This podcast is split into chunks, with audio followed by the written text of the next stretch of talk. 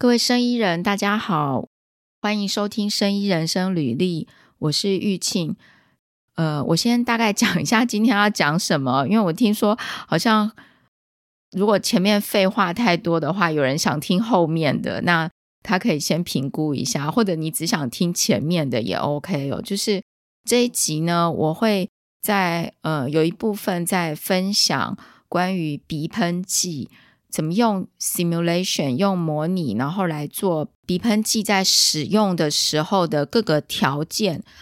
的参数？那这个呢，内容是上个星期 Amelia 有分享给我一篇 paper，然后这个是最近在美国 FDA 的网站上面分享出来的一个连接。那它的这个连接呢，就是一篇最近发表的文章，然后这个文章就是。用计算流体动力分析的软体来进行鼻喷剂喷的时候，在鼻腔里面的状况，它有针对这个动作呢去设定一些参数，然后来做分析。最后结论就是告诉大家说，哪一些呃参数会对于这个鼻喷剂的喷法是不是能够到达期待。这个喷剂着陆的地点呢，做一些探讨。那在这个之前呢，我来分享一下，之前我们在前几集，应该是前几个月的时候，我有讲过几集关于 Search Engine Optimization，就是 SEO 网络搜寻引擎最佳化的一些我个人的经验还有心得嘛。那我今天在网络上就是无意间看了一些资讯，然后最近也因为要选举了，所以也有很多假讯息。那我自己突然有一些感想想要分享，就是像关于 SEO 这一种东西的知识或经验，其实在网络上非常非常的多。真的很多，假的也很多。那当然，SEO 它是一个怎么讲？它是一个方法，一个技巧。那这个技巧的目的呢，就是让你的网页或是你想要在网络上曝光的东西，可以快速的被人家搜寻到。然后，当然要搜寻到，就是你搜寻出来的排名要在前面。但是它有很多的方法是，嗯。不是一个怎么讲正当的方法，它可能是就是去钻漏洞。当然，最后这个网页可能还是被排在前面，但是它的观感是不好的。当然我，我因为看到很多这种观感不好的网页啦，然后。我其实不知道他们的用意是什么，可能是为了就是别人点进去之后，然后看到一些垃圾的这个广告。那因为现在很多网站的广告呢，它收费的方式就是说是每一次点击或每几次点击就给你多少钱，所以很多网页它为了要赚这个点击数，它就。不管怎么样，就是把自己弄到前面去。但是其实大家点进去之后的印象其实是不好的，所以他没有要做这个叫什么回流客的生意，他就是骗你去点它，That's it 就没有了。当然，一般正规的网站，或是你是一个这个正大光明的正派在执行业务的公司，你当然是希望你的网站排到前面，是因为。别人点进去之后，能够看到你的内容，例如说你提供的服务或者是产品、实验设备等等的。那别人看到了之后呢，觉得你的这个东西是符合他需要的，那有兴趣跟你联系嘛？这个当然是他原始的目的。好，那 SEO 是帮你能够排到前面去，但是你的网页或是你的内容本身，还是要是。这个叫什么？叫做好的，或者是有用，来这边看是来阅读，然后获取一些知识，然后觉得有兴趣跟你去联系。所以内容还是根本哦。当然有很多网站，有很多公司的网站，它的内容其实做得很好，但是因为没有这个 SEO 的概念，所以它的网站很好，但是就好像淹没在网站的大海里面了。那有一些公司呢，是它 SEO 想尽各种方法，就是不正当的这个叫做钻漏洞、旁门左道的方法，把自己排到前面。但是其实他的内容是非常差，他可能也没有想要跟你做什么样的生意。那所以说实在的，你要有好的 SEO，但是基本上还是要有好的内容。但是让你的网页有能够出好的内容，其实也不是一件简单的事情。那这个呢，我最近也是有遇到朋友有在聊这个怎么样出好的内容这件事情，或者是说怎么样把一件事情用文章的方式来陈述。其实很多人非常能讲，但是呢，如果要把他讲的东西写成一篇文章，他可能就会没有办法写出来，或者是想非常久，一个月、两个月、三个月。都写不出来。我相信很多人在做论文的时候，或许也有这样子的感觉。那我最近想一想，我在想说，嗯，这件事情呢，呃，是不是能够有一个什么样的方法？我们大家都脑袋里面有很多东西，怎么样把你的东西想办法把它写出来？那我这里想要分享一个经验。如果听我们 Podcast 的听众，应该知道我以前是在做工程师嘛。那做工程师的时候呢，你很自然，你的这个整理资料的方式很容易，就是例如说，你看过什么东西之后，你就会用一二三四把它给写出来。就是比如说看了一篇文章，那你会很自然的反应。就是一二三四把它写出来，然后自己会觉得哇，这样实在是太好了。我就是一二三四把它给写出来，那我自己看得懂吗？那我我觉得我给别人看，别人可能也会觉得很容易看。那这样子的一个方式呢，在我呃遇到了我之前的某一位 supervisor 的时候，让我一个。蛮大的就是改变。他呢，我发现我每次写 email 给他，我就是一二三四什么，我自己觉得很清楚啦。但是当我遇到他的时候，面对面跟他讨论我写给他这些东西，他描述回来给我的方式，就是他描述我写给他的方式，是他可以把我给他的一二三四这种精简的东西。变成一个故事讲给我听，好像讲一个故事一样。那我那时候当下心里觉得说，你为什么把我这个简单的东西讲得这么的复杂？这样是不是太浪费时间了？但是我后来呢，仔细去想这件事情，我发现这个就是你 writing，你要做写文章的时候一个很关键的技能。应该可以说，就是要培养这样子的技能。那你在 writing 的时候，你就能够很自然的把你知道的东西用文章的方式给表达出来。所以我后来在做任何的，就是写作的时候，我就会想：我如果原本我的脑袋是，诶，我知道一二三四，那我怎么样把这一二三四呢，变成一个。文章用说故事的方式，把这一二三四的这几点，用一个故事的方式给写出来。这样子的方式呢，的确哦，事情就变得简单很多。这个呢，也给大家参考。如果你最近有在要写文章，或者是例如说你在学校念书，你需要写一些心得报告、论文或是什么样的东西。都可以尝试把你自己想要写的东西用说故事的方式讲出来，就是你可以自己就是怎么讲，像像我这样子嘛。例如说，我现在在录 Podcast，我就是自言自语，我把我想要讲的东西讲出来，或者你也可以讲给你的朋友听、家人听，把你要写的东西呢。讲出来，讲出来之后，你再真的去坐在电脑面前，用呃打字的方式或手写的方式把它写出来，就会变得简单很多。为什么讲到这个？就是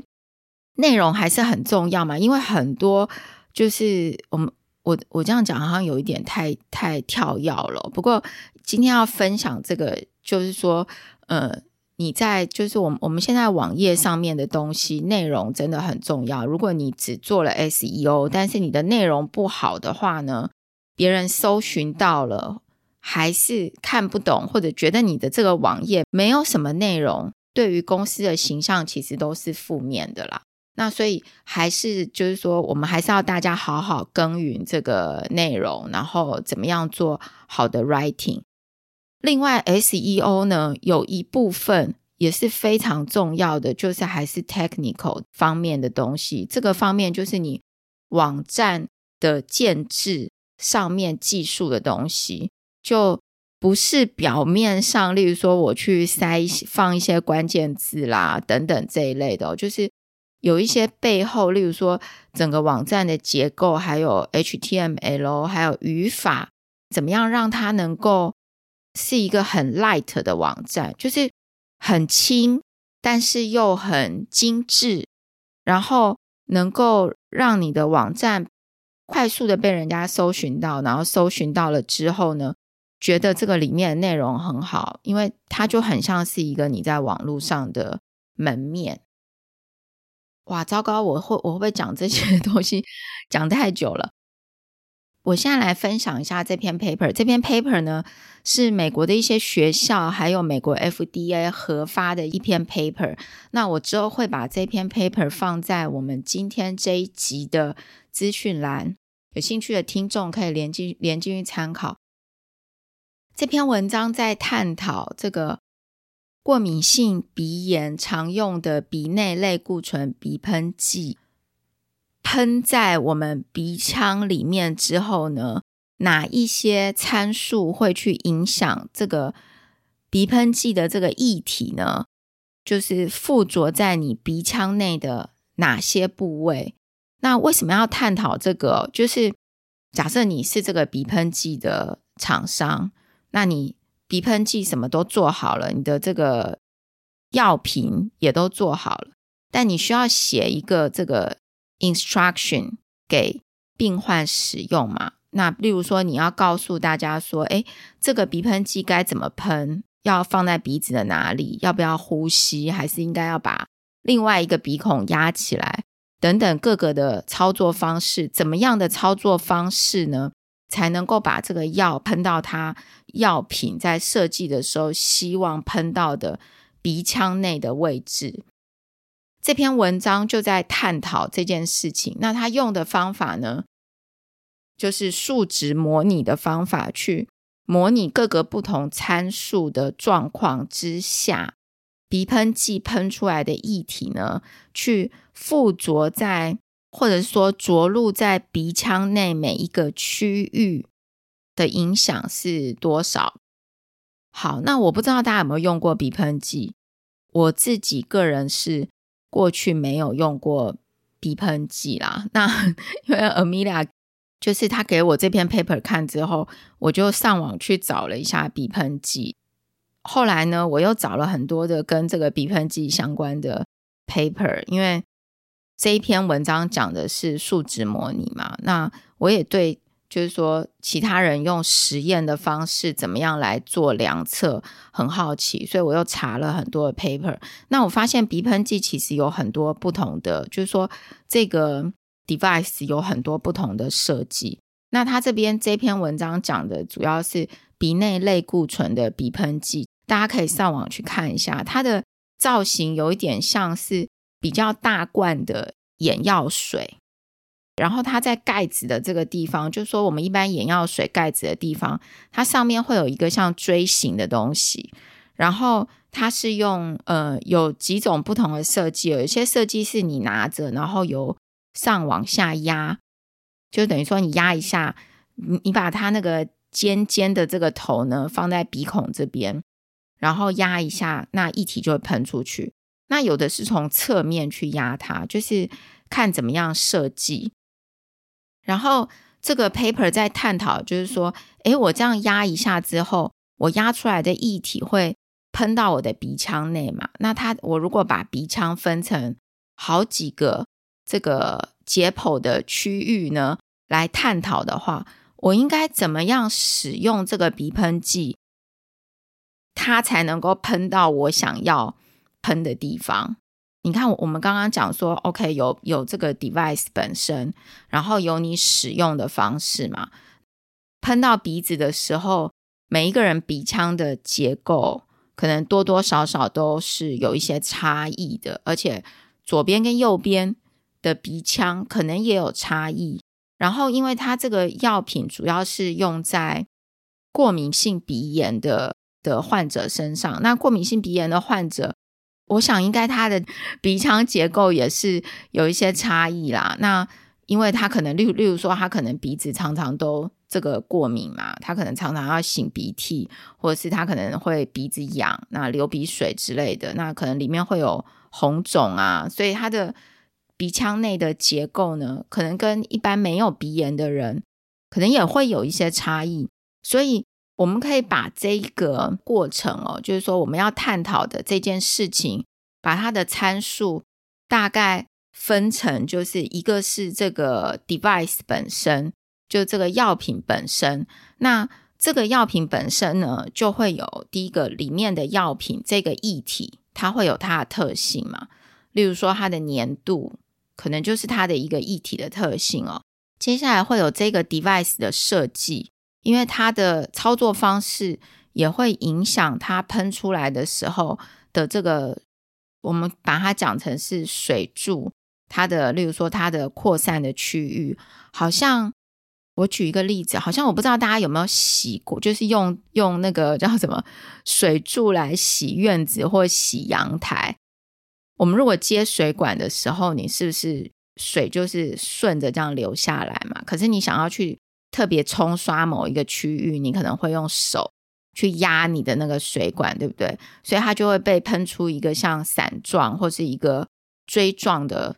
就是水柱出来。那同样的，在这个鼻喷剂的设计上面呢，也是根据不同的这个 device 的设计，还有它的液体喷出来的这个。水柱呢也会不一样，它可能扩散之后，它的角度，还有它的这个水珠的大小，就是这个药剂形成水珠之后的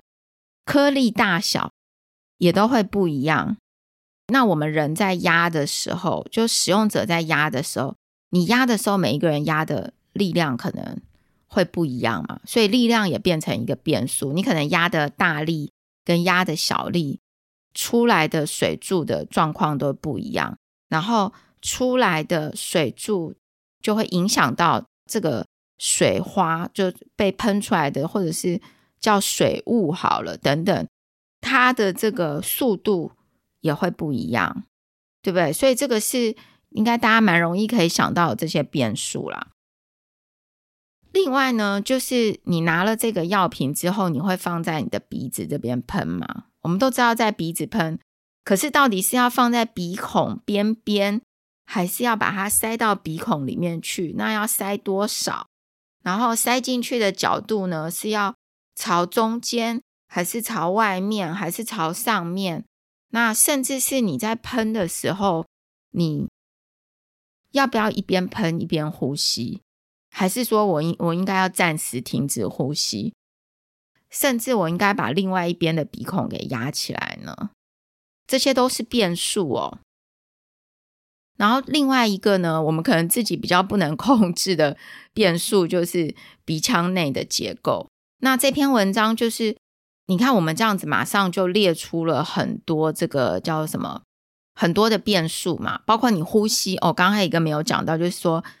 你可以，呃，那叫什么？呼吸吸的。鼻子吸得很大力，在喷，那你也可以不要嘛，就暂时停止呼吸。所以，刚刚我们讲的这些东西，都可以是这个鼻喷剂从患者拿到手上之后呢，放到鼻孔，然后操作这个鼻喷剂，然后把药喷到鼻孔内。刚这样我们随便就是分析一下，就好多变数了，对不对？这些变数里面，到底，哪些才是重点？哪些才是真正能够影响你这个鼻喷剂是不是能够精准的根据脐带去喷到你想要喷的部位。如果现在我们就是说给大家一个这样的题目，你会怎么样来解决？怎么样来探讨？这篇文章呢，它讲的就是它是用模拟的方式，它是用计算流体动力学的这个套装软体、商用的软体呢来做分析，然后等于说它是在电脑上面做模拟分析，就是没有实际呢去架设一个，比如说呃鼻腔的模型啦，然后把这个。鼻喷剂的产品真的放在那个实体的模型上面做实验，所以它全部都在电脑里面进行。那在电脑里面进行呢？我们刚刚听这样讲起来哦，我大概把它分成三个部分，这样大家比较好记哦。一个是这个药品本身，就是这个 device 本身，就是拿到的这个鼻喷剂瓶本身。在这个东西上面就有很多变数。那另外一个是每一个人在使用的时候，就是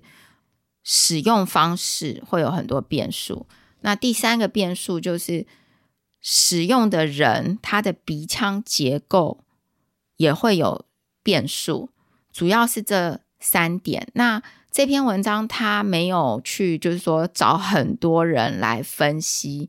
鼻腔的结构，他是没有这样做，但是他有去做，就是他有找一个是没有这个过敏性鼻炎的人，然后一个是呢有过敏性鼻炎的人，那这两个人呢也没有特别去规定他的，例如说年龄啊、体型啊等等哦，但是他有大概描述一下，然后当然这两个人的身材是有一点差异啦，但是他有拿到他在临床上的。医学影像，那这边的医学影像应该是 CT，就是电脑断层的影像。然后他把电脑断层的影像呢做成 3D 的模型，这个 3D 的模型呢再带到模拟分析的软体里面。这个流程在现在已经非常成熟了啦，就是怎么样把电脑断层的影像建成。三 D 的模型，然后三 D 的模型再去做模拟分析。因为我自己在非常多年前，就是说我自己的研究，其实有一部分也是在做这件事情。现在因为医学影像，不管在硬体或是软体上面都很，怎么讲，已经开发得很好了。以前很久很久以前，例例如说像二十几年前哦，那个时候有医学影像，但是呢。软体可能因为电脑在那个时候也没有非常的发达，所以那个时候的医学影像如果照完之后要再把它建成 3D 模型，这个过程很多都是要手动的。例如说，OK，看到这个影像的截面，因为我们知道电脑断层是可以帮我们做成，嗯，有这个 cross section。叫什么横截面的影像嘛？例如说，你一个人头好了，或者我照射了这个人的头部，那它可以出就是横截面的影像。那在二十几年前、二三十年前呢，有了这个横截面的影像，但是你就是要用手动的方式，可能在电脑上面去自己用描边的方式呢，把这个轮廓给描出来，然后再一层一层的堆叠。去建立三 D 的模型，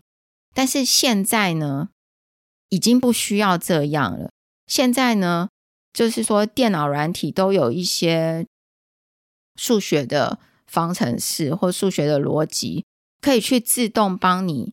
把你要的部分呢，就是说你可能告诉他说，哎，你要的灰阶值是多少，或是什么样的一个设定一个 threshold。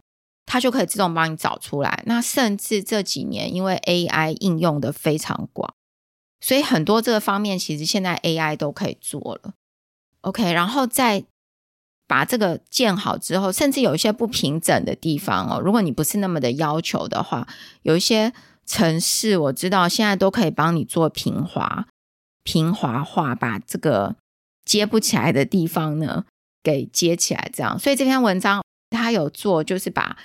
CT 的影像变成三 D 的模型，然后再把三 D 的模型汇入模拟分析的软体里面去做这个鼻喷剂的模拟。接下来我们来讲，就是说它这个模拟的部分呢，它做了哪些设定哦？这边很多人会问说，因为我我自己的经验啊，就是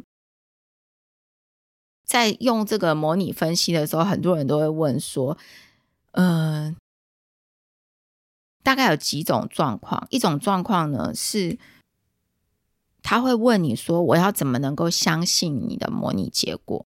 另外一种状况是，他不会去探讨你的模拟结果的正确性，他会全然的相信你的模拟结果。那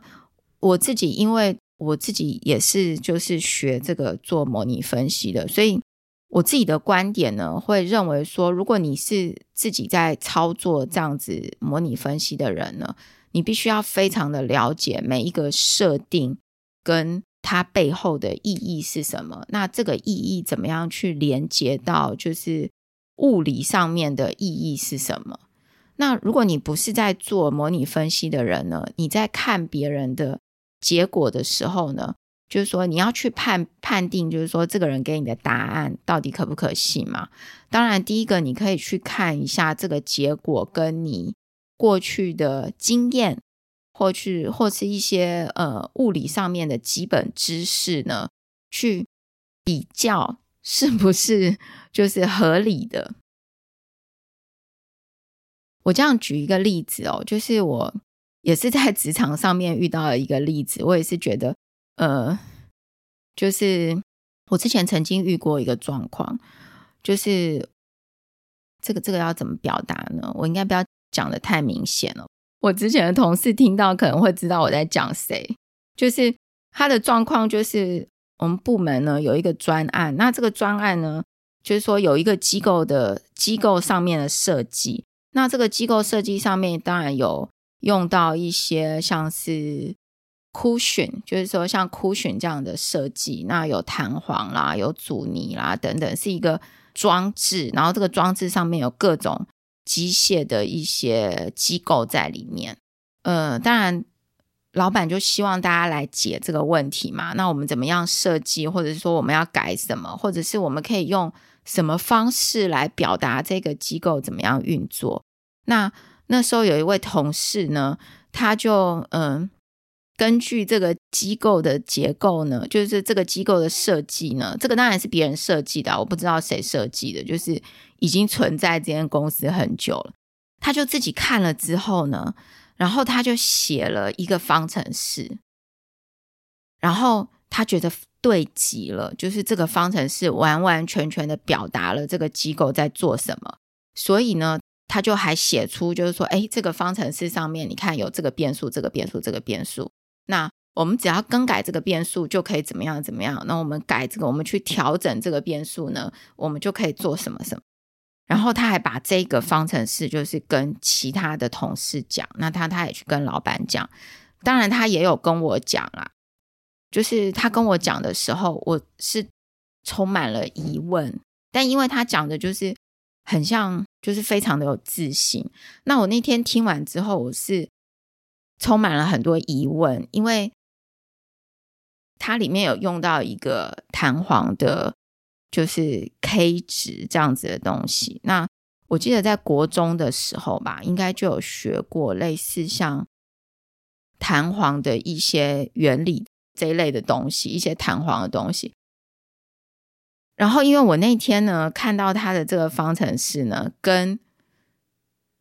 我们在国中的时候学的这个物理的东西呢，其实有一点违背的，应该说就是违背的，不能说有一点违背，就是是违背的。所以我对于他这个方程式充满了疑问。但是他这个方程式他也讲给老板听，那因为老板其实可能没有仔细去看啊，或者是说老板也没有想那么多，他就觉得这个人写的这个东西真的太棒了，就是。都没有人提出，结果这个人还写出了这个东西，但其实他是跟就是物理的原理相违背的，所以我会给大家建议，就是说，如果你对于模拟分析本身的这个技术是不了解的，然后你也不是在做这方面的东西的话呢，你可以从它的结果来看这个分析到底合不合理哦。这是第一个。那当然，如果说你自己就是在做模拟分析的，我想你在看一篇 paper 的时候，对于它里面的设定到底是不是使用的合理是非常重要的，因为模拟分析其实在职场上面或真的在应用上。常常被人家说闲话的呢，就是很多人真的就是 garbage in garbage out，就你给他什么，他吐什么给你。所以你丢进去的东西，呃，一定要是合理的。那你出来的东西呢的这个结果，才能够基于就是比较正确的假设还有设定下面去进一步做探讨嘛。好，这边我们稍微讲多了一些。那我刚才讲到。他把这个模型呢放到模拟分析软体里面去分析，他在这个药品本身哦，就是鼻喷剂的这个药品本身，他没有去对这个药品本身做分析，他是假设这个喷出来的地方，就是这个喷头的地方，直接喷出这样子的水柱、水花加水柱来做分析。至于这个。怎么去压这个瓶子，然后这个瓶子喷出来的水花会长什么样的角度，还有它的这个 droplet，就是它的这个药剂的直径大小等等呢？他没有直接做这样的模拟，就是他没有在模拟软体里面真的做了一个药瓶的模型，然后去给它一个力量，那让这个药剂喷出来，这个部分是没有的。所以他要假设什么？他要假设这个喷的位置是在鼻子、鼻腔的哪一个位置？是在鼻孔的旁边，还是要伸到鼻孔里面多少的距离？那喷出来的水柱的这个速度，还有它的这个角度，另外它的这个 droplet 的数量跟直径呢，就是。它在这个软体里面直接做设定哦，所以它有根据一些过去的人做的实验呢，把我们刚刚讲的这些，我们统称它叫做 spray property，就是你喷出来的这个水药剂的这些特性，包含水滴的大小，就一一滴的大小，还有你喷出来这个 spray 的速度。还有它的这个呃角度，它形成的这个控角锥的形状的这个角度，另外就是 spray position，就是你到底要放到你鼻腔里面的哪一个位置，它的深度是多少？那另外一个就是我们喷完之后是不是要拿出来？所以这个拿出来这个动作是不是也要模拟？对不对？你你可能有的人可能喷完之后，哎，放个两秒或数三秒才把药品拿出来嘛。那有的人可能个性比较急，就是边喷边拿出来等等的。这个呢，他有在他的模拟里面呢有考量到。当然，因为这个地方因为没有去直接从药品喷出来嘛，那我们可想而知，你平常在压这个药品的时候，你可能每一次就是压的力量会不一样。然后，即使你压的力量一样，可能也因为你使用的角度，你喷出来的水雾呢，应该每一次都不一样的。所以他也有做这样子的一个考量哦，就是他在给这个模拟的参数的时候呢，都有考虑进去。那另外一个就是关于人，这个人本身呢，例如说我们喷的时候。会呼吸嘛？那这个呼吸的速率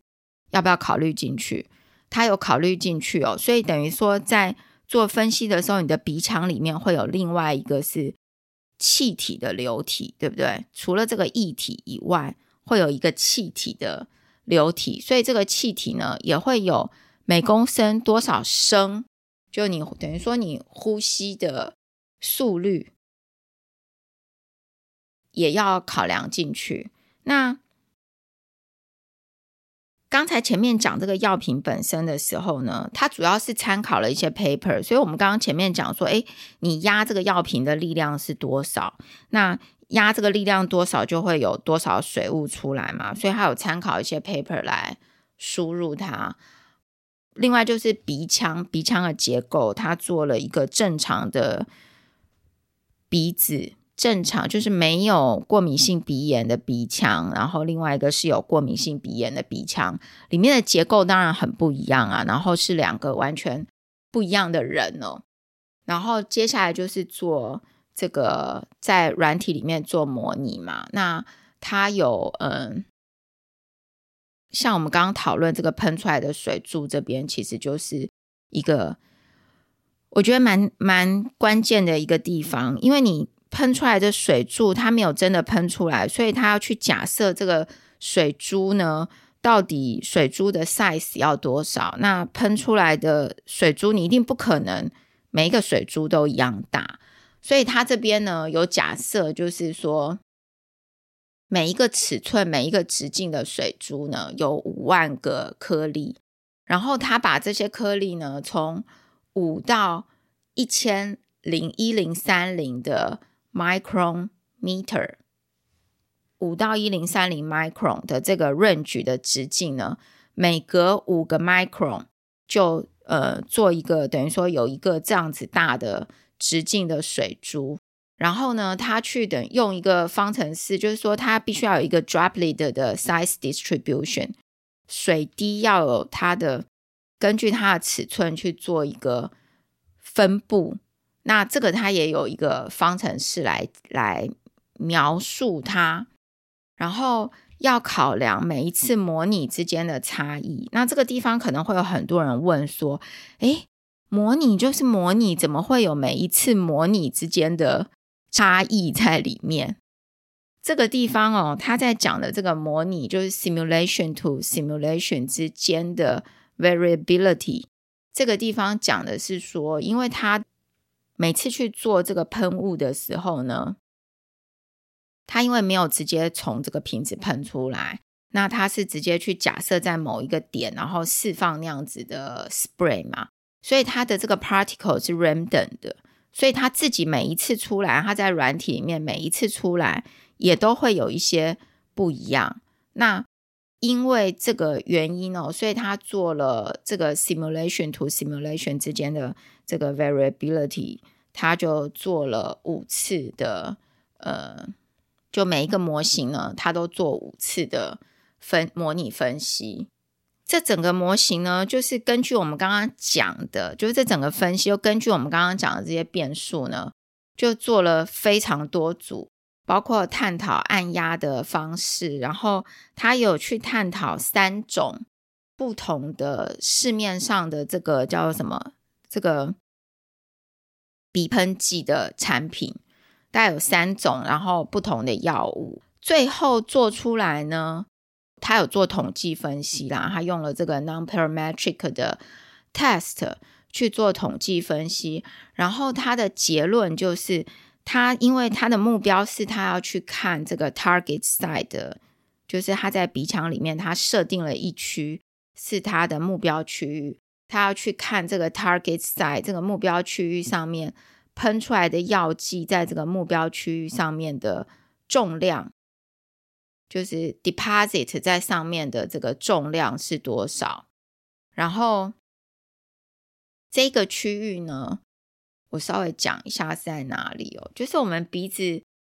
鼻子旁边不是都有一个好像鼻翼吗？然后鼻翼上面一点点的地方，它它这个区域应该是鼻翼上面一点的地方，这边叫就是它的 target site，不是在下面我们鼻子旁边这两块肉这里，是鼻翼上面一点的这个地方是它的 target site，它没有，它这一篇没有说要喷到。很后面或者是很上面去了，是它的 target size 在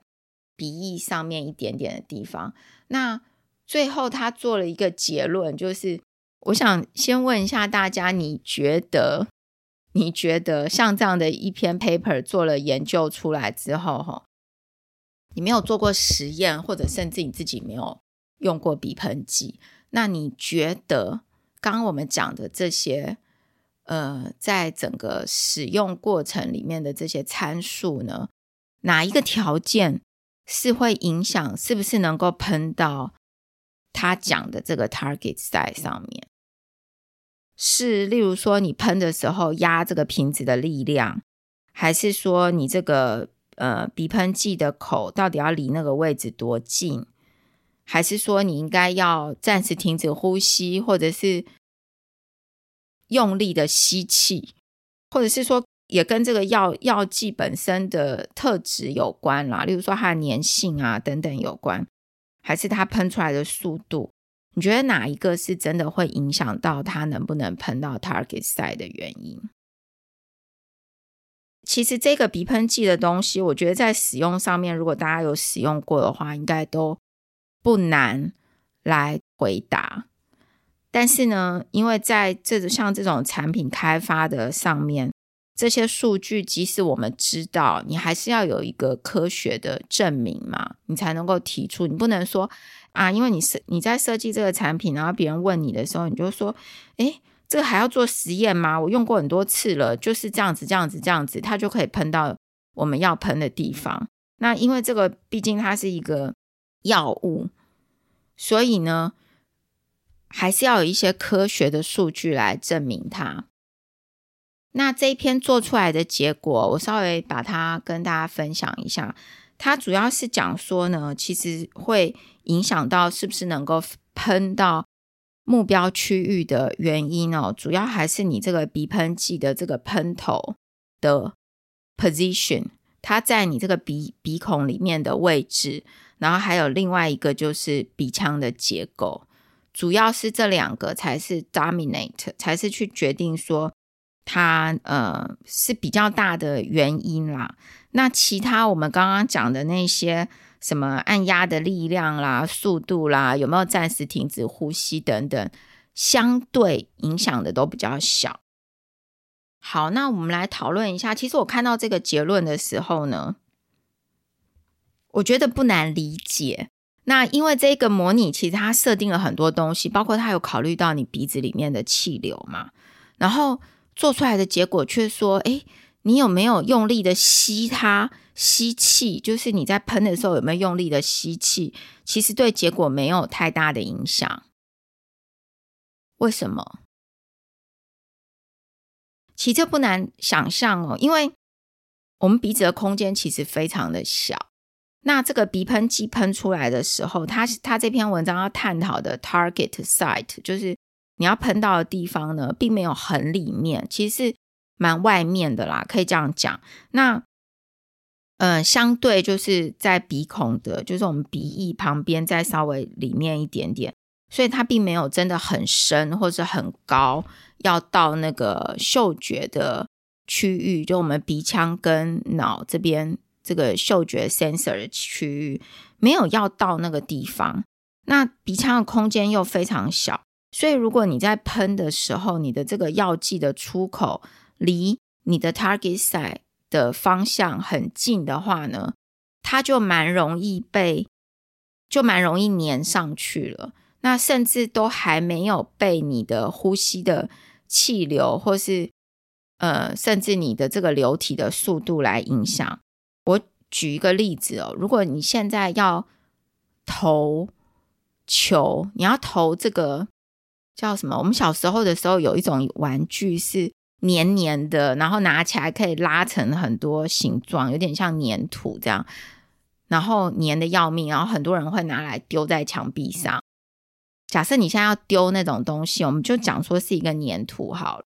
然后很黏，然后你要把它丢到墙壁上。那你当然你丢的时候，你会有你的速度、角度等等嘛，然后这个黏土也会有它的重量，这个粘土自己本身的特质。如果你今天丢这个粘土的时候，你的目标的那一块墙，你能够站得很近去丢它的话，然后你丢的方向也对的话，今天不管你是轻轻小力的丢，或者是你很大力的去丢，或者是你超用力的这样子还转身干嘛做很多姿势去丢，只要它离你丢的地方很近，其实。你的丢的速度还有粘土的特性，其实已经没有太大的影响，因为你丢出去可能在瞬间它就已经粘上去了。那我觉得这篇讨论出来的结果，可想而知会这样子，就是这个鼻喷剂的液体其实没有，呃，在它的这个我们叫什么 momentum 还没有被就是消耗掉的时候，它就瞬间就粘到它的目标区域，这个鼻腔的目标区域。所以甚至没有什么机会被周遭的流体来做影响。那当然，如果今天你希望你的这个鼻喷剂的液体是可以喷到鼻腔比较上面，例如说嗅觉的区域 （sensor 的那个就叫什么嗅觉 sense 感测器的区域的话，你就要喷的这个路程，水滴水雾要上去的路径就比较近。可能这个时候你大力的吸气。就会对这个结果有影响哦。那当然，这个模拟它并不是一个完美的东西，所以在这个模拟里面呢，其实有很多人的呃鼻腔内的的一些生理机能，不见得能够，就是说是没有办法考虑进去的。例如说，我们鼻子的鼻腔内其实都有粘性嘛，如果它真的喷到那个区域，它是不是真的能够？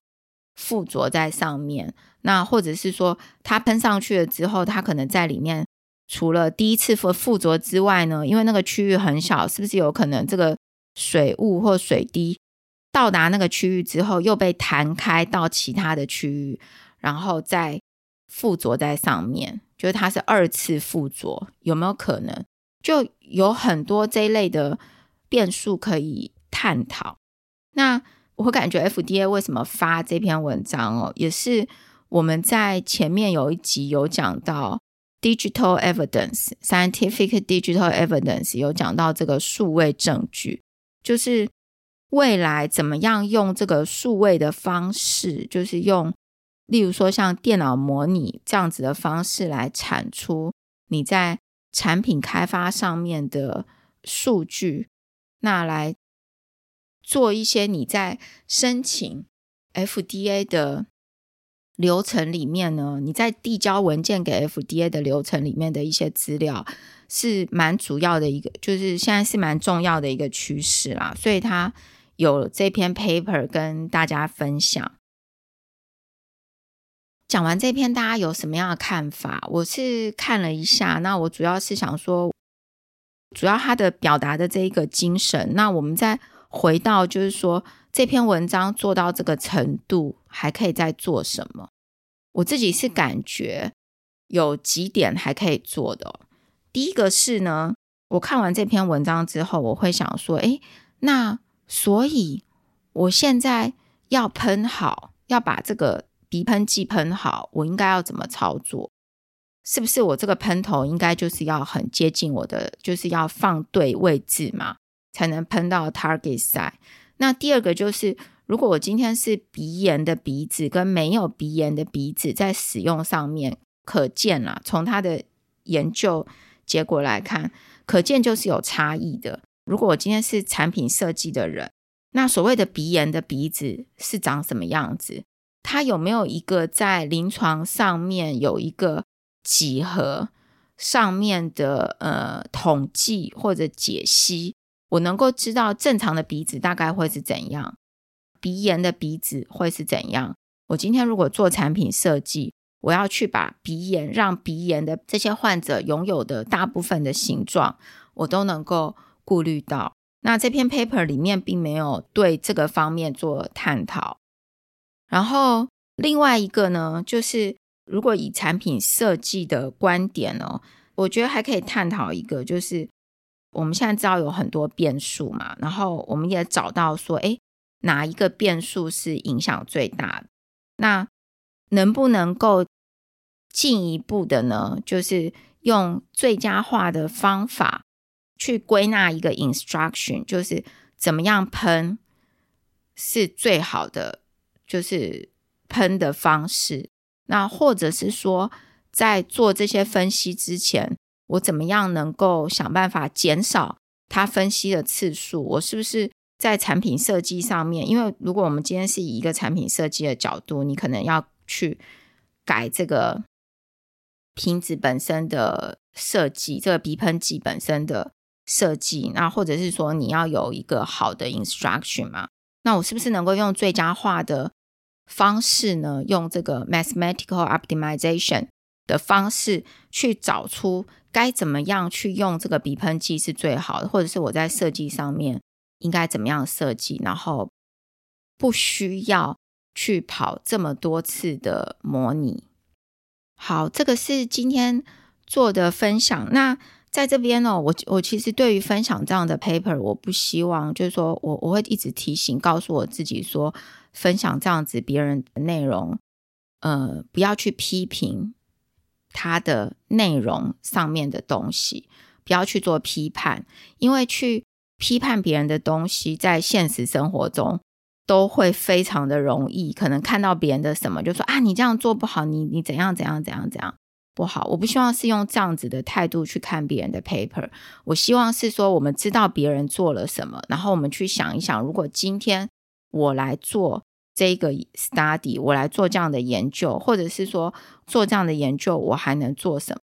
或者是说我怎么样把这样子的一个方法里面讲提到的东西呢？应用到我自己正在做的事情上面。那当然，这一篇里面提到了很多的实验，我也蛮想讲一下实验的，因为实验其实非常的重要。那呃，可是我们现在已经 讲了一个小时了，那我很想讲一下这个鼻喷剂的这个瓶子要怎么样实验哦。如果喷到这个鼻鼻子里面，那这个部分呢，我就。下一集再讲好了，好吗？还是下一集讲其他的题目的时候呢，再来稍微讲一下对于这个鼻喷剂，如果要设计一个这样的实验，就是我分享一下我自己的看法。我们今天这一篇就讲到这里，那讲了一个小时，快要一个小时了。那各位如果对我们的内容、Podcast 的内容有兴趣的话呢，都欢迎给我们留言，然后在各大 Podcast 平台，这个 Apple Podcast、First Story，还有 Mixer Box 都可以留言，或者到我们生医人生履历的网站上面去留言，或者是你有什么议题想要聊的话呢，也欢迎留言给我们。那我会尽量看看这个议题适不适合聊。我一直很希望，就是我们做的内容呢，是可以重复拿出来听的内容。那我最近有在想这个问题哦，因为要做这种可以重复拿出来听的内容，其实就是你的内容是要有一些知识性的嘛，可能任何时候拿出来都可以听听看，那也不是一件简单的事情。虽然说像读这样子的一个文章是一个方式，那但是我更希望就是读完之后可以整理出心得或经验来分享。以上是今天的 Podcast，谢谢大家收听，我们下次见喽。